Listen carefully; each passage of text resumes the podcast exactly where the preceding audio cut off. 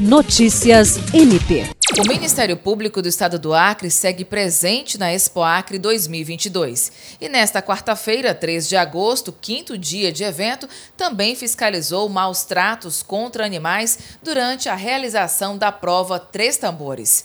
O objetivo da ação foi verificar se estavam sendo proporcionadas todas as condições para que a competição que utiliza a montaria de cavalos transcorresse sem oferecer risco à vida, à saúde e à segurança dos participantes e espectadores, assegurando ainda a integridade física dos animais.